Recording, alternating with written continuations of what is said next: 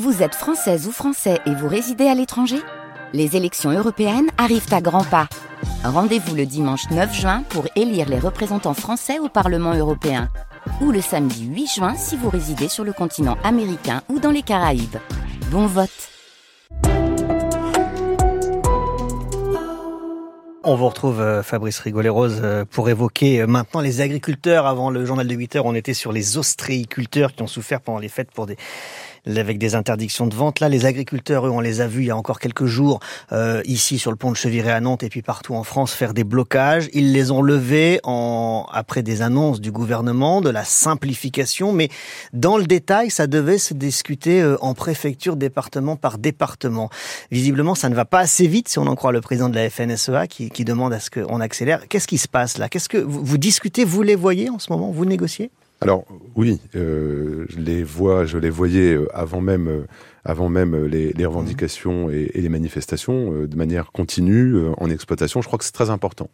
Euh, de maintenir cette capacité euh, de dialogue, d'écoute, de compréhension aussi d'un secteur qui est confronté finalement à la confluence de plusieurs enjeux. Euh, d'abord, c'est de maintenir un outil productif au moment où il faut que chacune et chacun d'entre nous s'en se rende compte, où 50% des agriculteurs aujourd'hui en activité vont partir en retraite d'ici 2030. Donc mmh. c'est évidemment un, enjeu majeur.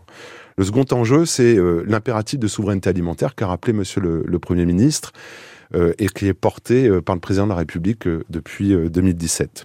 Troisième élément, c'est aussi notre capacité à continuer de garantir. Notre agriculture est une des meilleures du monde en termes de qualité des produits. Mmh. Donc des produits de grande qualité qui sont reconnus euh, à dans un marché mondial déréglé qui joue des fois une concurrence. Là, pour parler de concurrence déloyale tout à l'heure, c'est vrai que nos, nos, produits, nos produits mmh. sont des produits de grande qualité. Et puis le, le quatrième enjeu sur lequel je voudrais insister, euh, c'est évidemment euh, cette nécessaire adaptation parce que les premières victimes de la de, de, du réchauffement climatique, ce sont les agriculteurs. Mmh. Euh, nos agriculteurs ici en, Pays de la Loire, en Loire-Atlantique, d'ailleurs, l'ont parfois subi de, de, plein fouet. Quel que soit le type d'agriculture, d'ailleurs. Oui, hein, parce que, c'est à la fois des crises sanitaires mmh. avec l'influenza aviaire sur les sur les, les, notamment la grippe aviaire. C'est aussi bien sûr la sécheresse pour mmh. l'élevage, en particulier l'élevage bovin. Et puis, mais, mais de quoi vous parlez concrètement? Là quand vous les voyez en ce moment parce que donc le, le Premier ministre a annoncé une, une, série de mesures pour euh, justement répondre aux attentes du monde mmh. agricole. Euh, la première, la mère de toutes les batailles, c'est de garantir euh, la rémunération et finalement garantir que chacun puisse être rémunéré au juste prix et en particulier la pleine mise en œuvre des mesures, pas rentrer dans la technique, mais des mesures qui ont été renforcées par la loi Egalim 2. Et ça se joue ça au plan départemental? Alors ça se joue au plan départemental. J'ai moi-même participé à des contrôles en grande distribution, à la fois des contrôles d'étiquetage. Euh, sur l'origine des produits, parce que la, la première garantie, c'est que des produits qui sont euh, estampillés français soient bien des produits français euh, et qu'on ne soit. Il y a des phénomènes de francisation de produits. Donc on va dans les rayons des supermarchés. Il y a des contrôles qui sont démultipliés conformément aux consignes du gouvernement. Puis ensuite, euh, au-delà des mesures nationales qui ont été annoncées, sur lesquelles je ne reviendrai pas, sauf si vous le souhaitez, non, non, il y a, malheureusement, on n'a pas le temps. Gabriel Attal, le Premier ministre, a, a lancé un mois de la simplification et a demandé dans chacune des préfectures, à la fois à l'échelon départemental et à l'échelon régional, mmh. de pouvoir échanger, de pouvoir, euh, j'allais dire, euh, diagnostiquer tous les textes, notamment réglementaires, qui pourraient être simplifier. C'est ce que nous faisons. C'est ce que vous passez au crible en ce moment. C'est ce que nous passons au crible dans le cadre à la fois d'éléments de, de rencontre. Moi, j'ai reçu les trois organisations représentées, trois organisations syndicales mmh. représentées euh, à la fois dans le 44 et à l'échelon régional avec ma responsabilité de préfet de région. Euh, on les a revus euh, en fin de semaine et demain, euh, j'ai encore une réunion avec euh, notamment avance. la FNSEA et le GIA. Mmh. Et d'ici vendredi, on aura le même type de format de réunion euh, au niveau régional, en particulier avec la, la, les, les, chambres euh, aussi, des chambres d'agriculture qui sont euh, associées et mobilisées. Voilà pour ce point sur sur les, les agriculteurs. je voudrais qu'on évoque rapidement, si c'est possible, l'aéroport, même si le sujet est lourd et, et, et, délicat. Le ministre des Transports précédent, Clément Bonne, est venu faire des promesses pour relancer la machine après l'abandon d'un premier appel d'offres. Le sentiment quand même pour les riverains et les usagers qu'on a perdu cinq ans dans cette histoire. Est-ce que les choses vont enfin euh, bouger. Il y, a, y, a, en ce moment une enquête publique en cours. Est-ce que, est-ce que cette rénovation de l'aéroport, on va la voir arriver un jour? Alors, les choses bougent. Euh, vous l'avez, euh, vous l'avez souligné.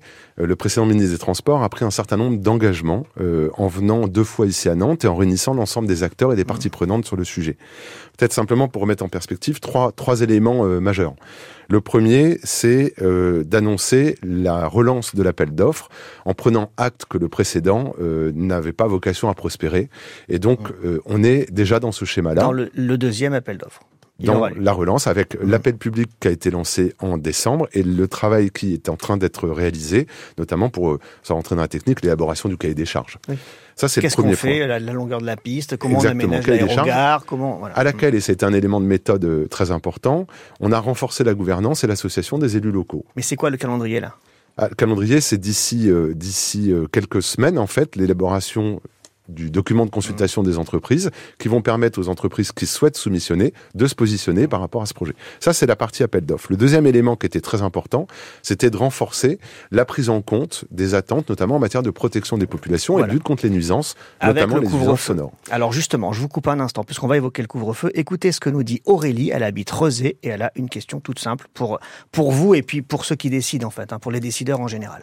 De nombreux acteurs, dont Madame Morancet, refusent l'extension du couvre-feu pour des raisons économiques. Pourtant, les études scientifiques montrent que les nuisances sonores et la pollution liées aux avions ont un impact délétère sur la santé. Maintenant, monsieur le préfet, pouvez-vous expliquer à ma fille de 4 ans, dans un langage simple, pourquoi sa santé est moins importante que le développement économique de la région?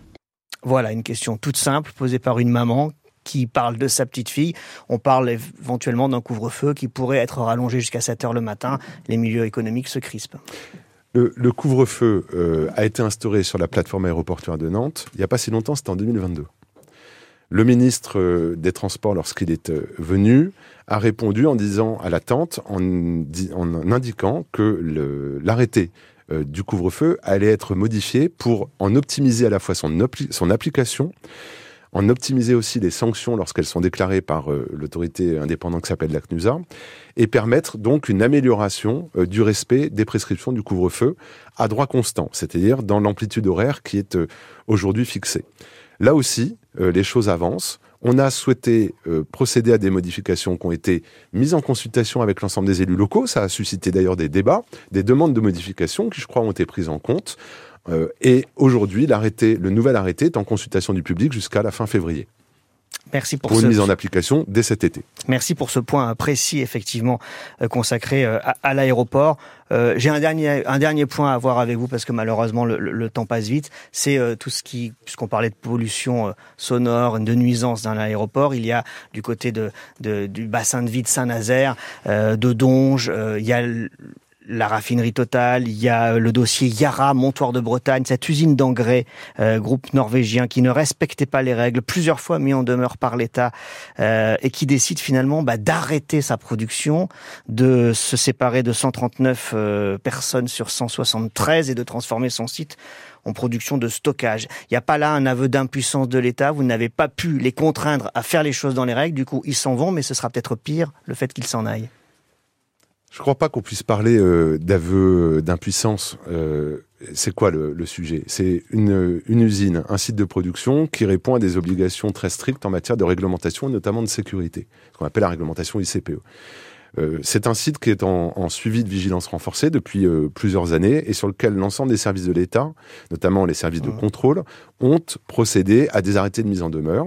On, vous savez, on, a, on est extrêmement exigeant. Arrêté de mise en demeure pour se mettre en conformité, sanctions pécuniaires le cas échéant et astreintes liquidées. C'est assez rare que les astreintes soient liquidées. Plus de 700 000 euros ont été liquidés. Après, l'exploitant euh, nous a informé, d'ailleurs par voie de presse, qu'il allait modifier son, le fonctionnement de son site. Le transformer en site de stockage, en gros.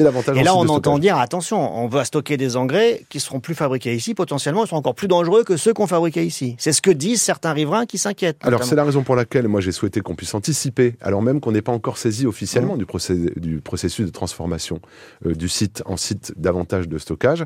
J'ai souhaité anticiper et voir, euh, notamment dans le cadre d'une mission flash, d'un audit flash que j'ai demandé à la Direction Générale de la Prévention des Risques, En appui à l'Adréal ici, de voir les conditions dans lesquelles la transformation de ce site pourrait être accompagnée. Ils m'ont transmis il y a quelques jours un rapport qu'on est en train d'expertiser et d'échanger, parce que c'est une phase contradictoire avec l'exploitant. Et moi, les consignes que j'ai données à mes services, c'est que l'ensemble des recommandations qui sont inscrites dans ce rapport fassent l'objet d'un plan d'action que j'ai souhaité, que je souhaiterais partager avec l'ensemble des parties prenantes, et notamment du territoire, dès la semaine prochaine, une fois qu'il est élaboré. Donc l'idée, c'est d'y voir clair, d'avancer en garantissant aux populations la sécurité. Vous avez des nouvelles de, de Avec une exigence, hein, une exigence. C'est, j'allais dire, euh, la grande vigilance évidemment par rapport aux règles de sécurité, une vraie exigence aussi par rapport au plan social que l'exploitant euh, a mis en œuvre, et ça c'est au niveau des services, notamment du travail et de l'emploi. Euh, pour, on sera extrêmement exigeant vis-à-vis de l'opérateur économique, à la fois évidemment intransigeant en matière de sécurité, ça va de soi, et très exigeant en matière d'accompagnement et, le maire et, du Et le maire Thierry Noguet, menacé de mort par certains qui lui disent qu'en gros il a sacrifié l'emploi au nom de la sécurité. Vous, vous, êtes en lien avec lui? Bien sûr, et euh, comme avec l'ensemble des élus qui ont à subir des attaques ou des agressions verbales, avec, j'allais dire, un accompagnement renforcé dans le cadre, dans le cadre du fonctionnement quotidien que nous avons avec mes, mes équipes de sous-préfets je vais vous réinviter. On va vous réinviter, Fabrice Rigoulet-Rose, parce que malheureusement, on n'a pas pu évoquer tous les sujets d'actualité qu'on avait prévus. Mais merci beaucoup de vous être livré à ce long entretien ce matin, ce petit déjeuner un peu spécial sur France Bleu Océan et France 3. Bonne journée à vous.